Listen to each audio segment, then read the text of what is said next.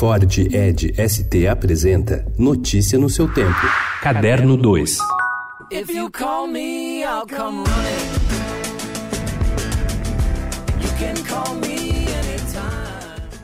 Roqueiro admirado pelas maiores estrelas do gênero, Jack White, em entrevista ao Estadão, falou sobre a banda Raconteurs. Ele tem data para pisar no Brasil, dia 15 de novembro. O Raconteurs divide o palco do Pop Load Festival com Pat Smith, Hot Chip, Gruang Bin, Little Sims e outros artistas no Memorial da América Latina. É arriscado dizer, mas talvez seja possível que hoje em dia o Raconteurs seja a face mais roqueira de Jack White.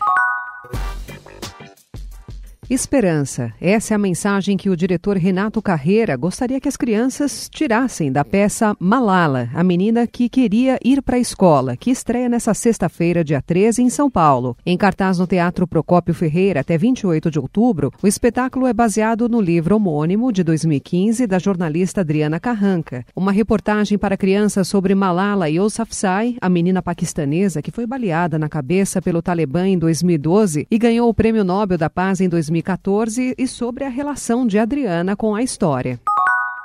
Mas eu vou dizer uma coisa. Nós vamos revidar com toda a força o que aconteceu hoje.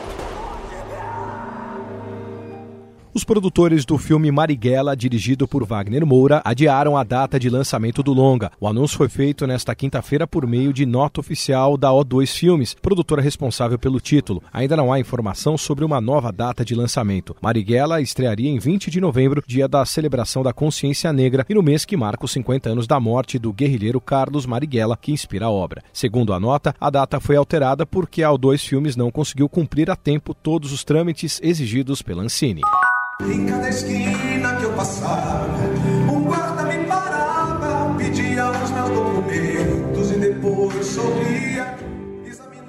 Antes de se consagrar como um dos grandes intérpretes do musical brasileiro atual, o ator Jarbas Homem de Melo trabalhou na produção de shows em sua cidade natal, Novo Hamburgo, no Rio Grande do Sul. Lá, como integrante da Eduardo Holmes Produções, ele trabalhou, entre outros, em duas turnês do cantor e compositor Belchior. Agora, ao lado da banda Radar, ele participa nesse sábado e domingo do show Alucinação, um concerto bárbaro no Teatro J. Safra, em São Paulo. Trata-se da união do título de dois álbuns álbuns gravados pelo cantor. Notícia no seu tempo. É um oferecimento de Ford Edge ST, o SUV que coloca performance na sua rotina até na hora de você se informar.